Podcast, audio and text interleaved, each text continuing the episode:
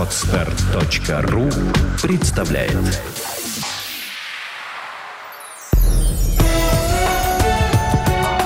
Авторский подкаст «Путевое дело.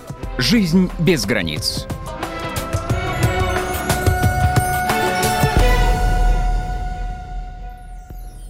Всем привет! С вами подкаст «Путевое дело». Это авторская программа о людях, которые живут и работают путешествуя. И мы ее ведущие. Меня зовут Лена Сергеева. А я Катя Аграновская. В нашем подкасте мы хотим продемонстрировать людям, что не обязательно работать в офисе, быть привязанным из года в год к одному месту, городу и стране для того, чтобы быть успешным и заниматься любимым делом, или даже развивать свой бизнес – в каждом выпуске наши гости будут делиться профессиональными секретами и давать советы начинающим путешественникам или начинающим фрилансерам и даже бизнесменам. Тема нашей первой передачи э, «Стартап в пути. Миф или реальность?». Наш первый гость Юрий Лабынцев, основатель компании OU Mobile, компания по разработке мобильных приложений. Юра, привет! Привет. Поскольку ты наш первый, постарайся почувствовать всю серьезность ситуации. Юра сегодня расскажет нам о том, как он начинал свой стартап, находясь в путешествии. Юра, ну, для начала мы хотим у тебя расспросить поподробнее о твоем опыте путешественника. Расскажи, какое количество стран ты посетил и какие у тебя вообще принципы и философия путешествий. А, вообще было вроде около 24 стран. А, принципов философии особо нету. Просто ехать туда, куда хочется – и ничего не бояться. Ну, то есть ты путешествуешь в основном самостоятельно, без э, использования услуг турфирм? Да, конечно. Покупаешь все билеты сам, все бронируешь сам, или у тебя такой совсем бэкпекерский подход? Я не бронирую ничего, но и не бэкпекерский подход. То есть э, я приезжаю на место, разбираюсь, нахожу, себе место и живу. А с чего начинается твое путешествие? Как э, задолго ты его планируешь и планируешь ли? Э, какие ресурсы используешь? Может быть, у тебя есть какие-то хитрости или фишки для организации своей поездки? На самом деле никаких хитростей, фишек нет. Э, Все очень просто. Очень редко я планирую что-то задолго. Буквально два раза только планировал задолго. Это когда поехал в Америку и первый раз, когда отправился на Бали. Это я планировал за два месяца где-то. Но, э, в принципе, все очень просто. Ищется билет, покупается и уезжаешь. Ну, то есть ты заранее покупаешь только билеты в основном, а остальное все на месте, ты уже там ассимилируешься с местными жителями, да, общаешься, как-то находишь с местными, с местными, либо с друзьями, со знакомыми. То есть я иногда перед тем, как куда-то ехать, э, задаюсь вопросом, кто там есть из знакомых, с ними связываюсь и еду, понимаю, с чего я начну. Угу. А сколько времени в году ты примерно проводишь в путешествии?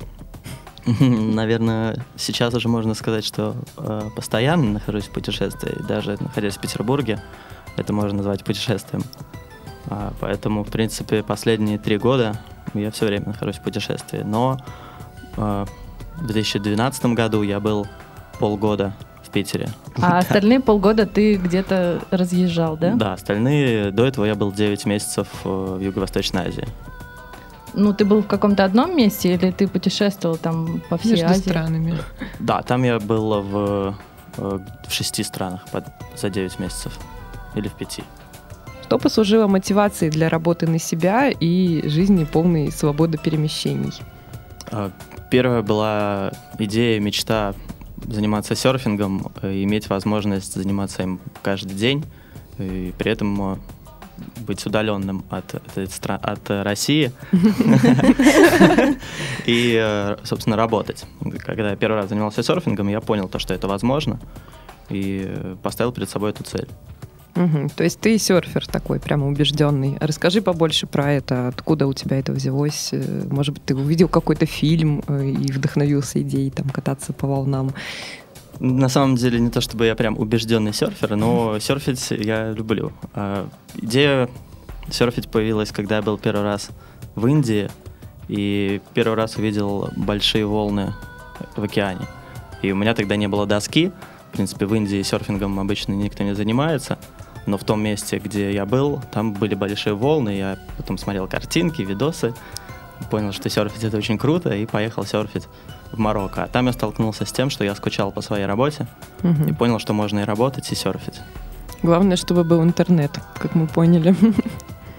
А сколько по времени вообще у тебя заняло а, именно обучение серфингу? Да, Ну нельзя же просто так встать и на волну и поплыть. Или с можно? серфингом нельзя сказать, что есть момент, когда ты обучился этому. Э, То есть первый раз э, я встал на доску первый же день, но это были маленькие волны, на которых, в принципе, нельзя было сказать, что это серфинг. Мгм. Где-то через неделю занятий я встал на первую зеленую волну. Что такое зеленая волна для непосвященных? Зеленая волна это которая, э, на которую можно смотреть как на стенку. То есть э, первые маленькие волны их называют пенкой. Это как такие небольшие возвышения с бу- бурлящие. А зеленая это уже такая, в принципе, которая уже, уже волна. Но их ловить сложно, и первый, первый раз, когда встаешь, это, в принципе, событие такое Мгм. значимое. Вопрос такой. Страна, в которую точно следует уехать жить, у тебя уже есть? Нет, Нет. То есть, э, несмотря на 24 страны, ты еще не, не выбрал из них ни одну подходящую. Я думаю, что очень хорошо не останавливаться ни на какой стране, иметь э, возможность все время перемещаться, иметь э, любимые места и в них останавливаться на какое-то время. Ага. А любимые места у тебя какие? А пока что у меня их, наверное, нет. Ну, остров Бали, безусловно, такое место, куда нужно возвращаться время от времени. Север Таиланда, я очень хотел бы еще туда не один раз вернуться. Еще я хочу в Нью-Йорк вернуться надолго. Ну, так, в принципе, еще очень много мест, в которых я не был, куда нужно съездить прежде всего.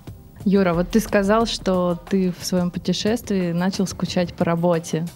Это отличная фраза, то есть э, ты занимаешься делом, которое тебе нравится, наверное, дело твоей жизни. Вот э, расскажи подробнее о своем проекте, как э, ты к нему пришел, э, давно ли ты им занимаешься и Я занимаюсь мобильными разработками, э, разрабатываем мобильные приложения для айфонов, айпадов на заказ. И э, тогда я начал скучать, когда был в Марокко. Это был мой отпуск трехнедельный. На тот момент я э, три месяца как работал программистом в компании. И для меня тогда это был новый совершенно опыт, мне было очень интересно. Я помнил тот проект. Э, Когда я уехал, я про него вспоминал, что там какие-то моменты были недоделаны, я знал, что нужно делать, и мне хотелось двигаться. А все это выросло в то, что э, я основал компанию такую же по, по разработкам на заказ. Проектов очень много. Ну, то есть ты основал свою компанию, находясь еще на работе у ну, наемным сотрудником, да, грубо говоря. То есть параллельно ты начинал свой, свой проект.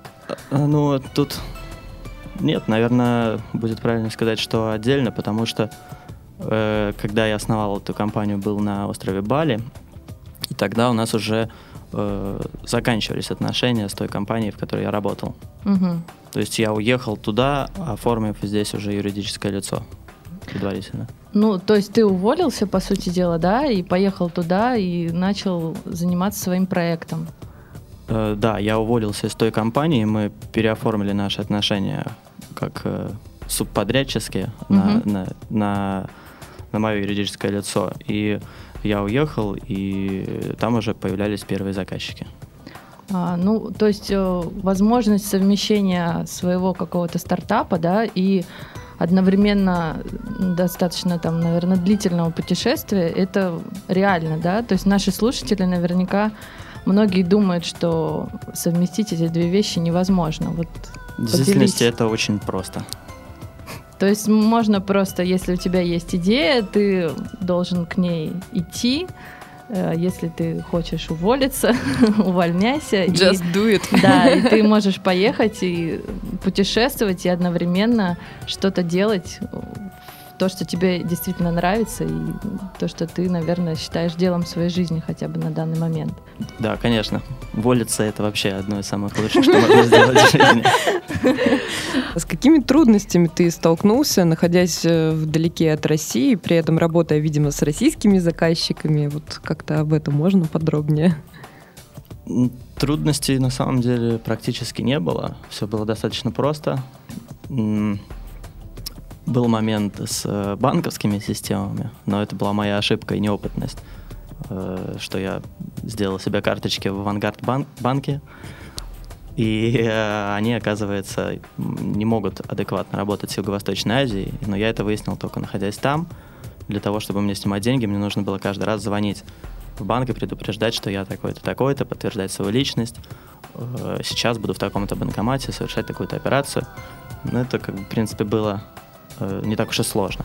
Но только как бы мне нужно было постоянно звонить в Россию через интернет, но я там придумывал схемы, что кто-то сидит дома, я с ним созваниваюсь по телефону, он представляется мной, звонит в банк, потом в итоге я оформил карточку на другое, на своего друга. Ну, в общем, такая проблема, но это мелочь. Главное- Техническая проблема. да, ну и главная проблема это интернет, но в принципе это тоже не проблема, э, потому что даже в Юго-Восточной Азии интернет есть э, очень много где, единственное не очень стабильными местами, э, но это то, это то, что можно назвать не проблемой, а лишь вопросом, Мгм. который нужно разрешать, и в принципе это несложно. А заказчики находились в России при этом. Как вот коммуникация осуществлялась по скайпу? По скайпу, почтой. Их это не смущало, что ты не можешь приехать к ним в офис, э, побеседовать лично с глазу Было, на было глаз? такое, что смути- смутились один раз только. Это с Михайловским театром не срослось. Э, Они хотели, чтобы я приехал, а я был на Бали, и, в общем, тут, тут как приближался хороший свел. Я совершенно не хотел возвращаться в Питер, это был февраль. И ты решил, да я, гори оно я решил, э, да, что как бы просто не буду работать с Михайловским театром. Смелое решение для Ну, стартапера. для Достаточно начи- много есть заказов, поэтому можно себе было это позволить. Ну что ж, можно тебя поздравить. А какое количество клиентов, если ты, конечно, помнишь, ты успел, грубо говоря, обработать за то время, пока ты находился на Бали? То есть сколько людей прошло через а, вашу немного, компанию? Я, э, немного, потому что тогда это было начало самое, э, и тогда был вопрос с тем, как, где брать клиентов, и были моменты, чтобы, чтобы были сомнения. Так, в принципе, было раз, два, три. Три. На крупных, видимо. Ну, таких, да, крупных. Не жалуешься. А вот вопрос, да, про клиентов. Где и как, собственно, искать э, клиентов э, путешественнику, бизнесмену или путешественнику, фрилансеру? Каким образом они к тебе приходили, если это не секрет? Это, конечно, не секрет. У меня все очень, все очень просто э, получилось. У меня работало сарафанное радио. То есть они, в принципе, приходили все сами через каких-то моих знакомых, через старых клиентов, с, от знакомых с предыдущих работ. Все, сам, все, сам, все само. То есть отдела продаж не было, сайта не было. В принципе, часто сайт такой не продающий, и через него не приходят до сих пор клиенты, а клиентов, хотя очень много. Я тебя понимаю, у меня та же история совершенно. Все только по сарафанному радио. А, ну, я хотела еще спросить, на самом деле, вот э, пока ты был в путешествии, ну, когда человек начинает свое дело, он старается все деньги вложить в это дело, и ну, многие думают, что путешествовать это дорого, сейчас не могу себе позволить, потом когда-нибудь. Вот э, расскажи поподробнее о своих затратах, и есть ли какая-то разница вообще жить в Петербурге и начинать свой стартап, либо в путешествии. Э, Как раз-таки можно сказать, что путешествие, по крайней мере, в Юго-Восточной Азии, это место в том, где можно с большей легкостью начать свое дело, чем в Петербурге, потому что жизнь там заметно дешевле, чем здесь. И, в принципе, траты на еду и на жилье несоизмеримо меньше, чем здесь. И э, можно себе позволить рисковать, можно себе позволить э, не получать тот доход, который ты привык получать, потому что, в принципе, ты останешься в тепле, у тебя будет место, где спать, ты найдешь себе что поесть, причем зачастую гораздо более качественные продукты, чем здесь. Мгм. Ну, а вот в команде сколько у тебя было на старте человек? Ты был один или у тебя еще были какие-то ребята с тобой вместе? Э, Нет, со мной был товарищ, э, мы вдвоем с ним были. Э, но поехали мы все равно туда втроем. Э, втроем. А Один наш товарищ, он основал свою компанию, мы вдвоем Мгм. с товарищем основали свою компанию. А Вы были конкурентами при этом? Нет, мы были мы товарищами, как были, так и остаемся. И э, более того, первый, один из вот первых заказов, который был на Бали, э, нам с нами, им с нами поделился наш товарищ. Три товарища. А, ну, то есть проблем у вас с коммуникацией внутри команды не было, да? Потому что вы находились все в одном месте. То есть нет такого, что кто-то в Питере остался, кто-то там, и вот как-то нужно коммуницировать между собой. Э, Нет, такой проблемы не было. Мы, но, в принципе, сразу, буквально после первых трех месяцев на Бали, мы разъехались в разные места, и месяца два мы, были, мы работали из разных мест, потом мы встретились там во Вьетнаме. Мгм. но работали при этом удаленно, и, в принципе, эта история продолжается и до сих пор, что мы там съезжаемся, разъезжаемся, и всегда работаем все так. А вот эти переезды не мешали качеству работы? То есть не было такого, что кто-то свою часть работы там динамил, потому что в этот момент находился без интернета, там в переезде между Вьетнамом и еще какой-то страной. Вот как вот с этим?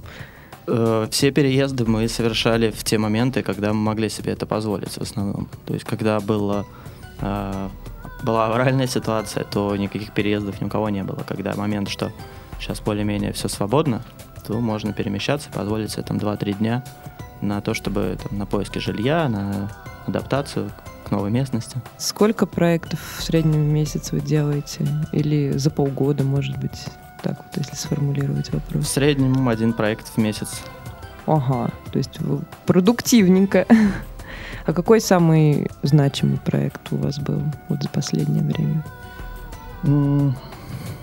Чтобы все кинулись сейчас сразу его устанавливать. Или наоборот, не кинулись на свои мобильные телефоны. Даже не знаю, какой самый значимый. Ну вот приложение вы делали, которое получило награду. Парковки, но это было, В кан- Это было в июне. получила даже. это было в июне, это был почти год назад.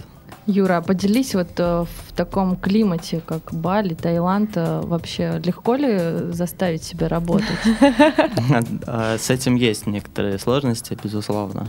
Э, Но с ними нужно бороться.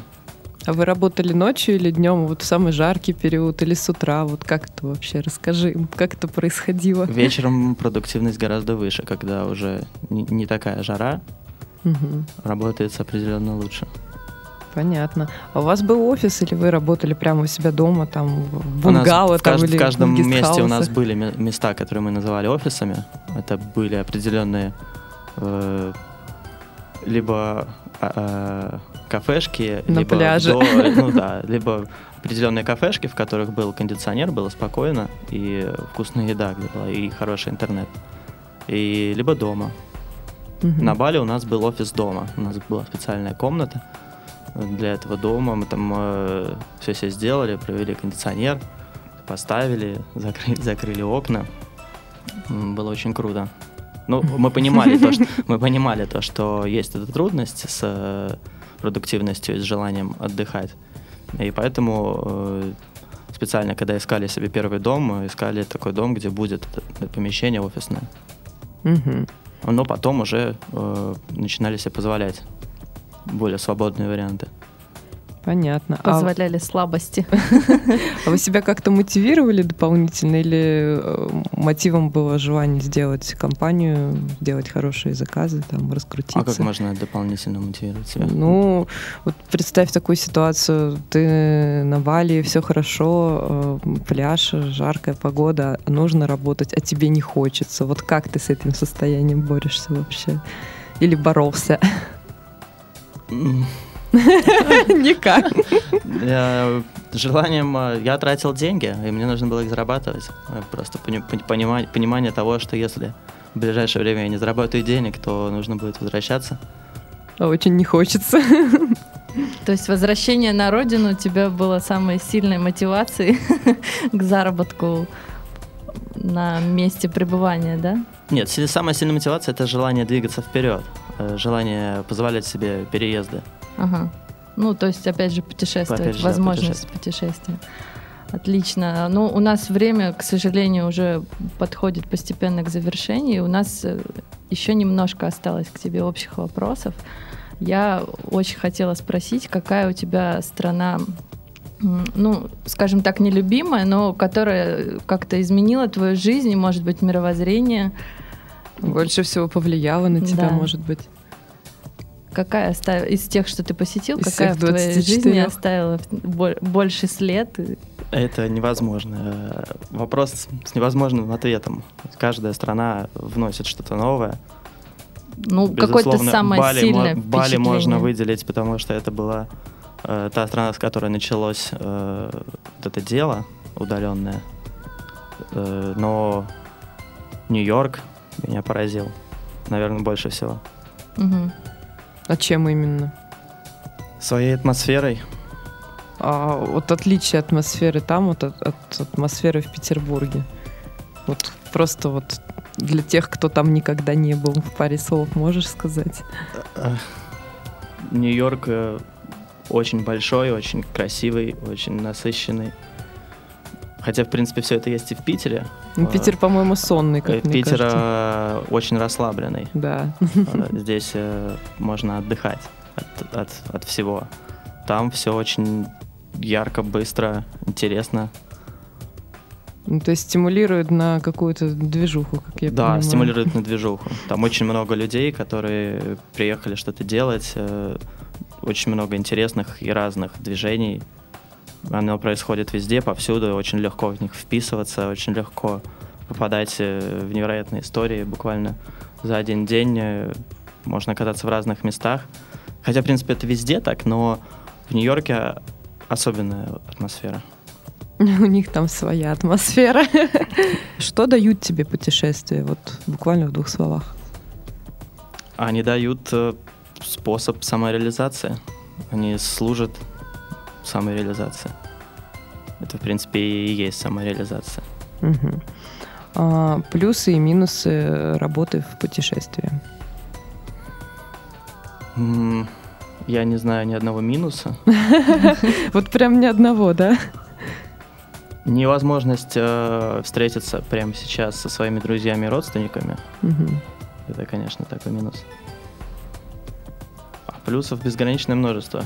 Ты встречаешь э, новых интересных людей, Мгм. узнаешь, э, каждый день узнаешь что-то новое. Это самое главное. Ты свою жизнь насколько далеко видишь? Вот, например, э, через 10 лет. э, Это невозможно. Невозможно? Ты не Ну, можешь представить, что ты через 10 лет живешь в Нью-Йорке или, или в Антарктиде, или где-нибудь еще вообще, и чем ты занимаешься? Не думал об этом никогда? Конечно же, думал, но, то- но это невозможно. Я намерен э, быть гораздо более свободным, чем, чем сейчас, иметь возможность перемещаться по этой планете больше, чем сейчас. Вообще безлимитно. Безлимит- безлимитная свобода.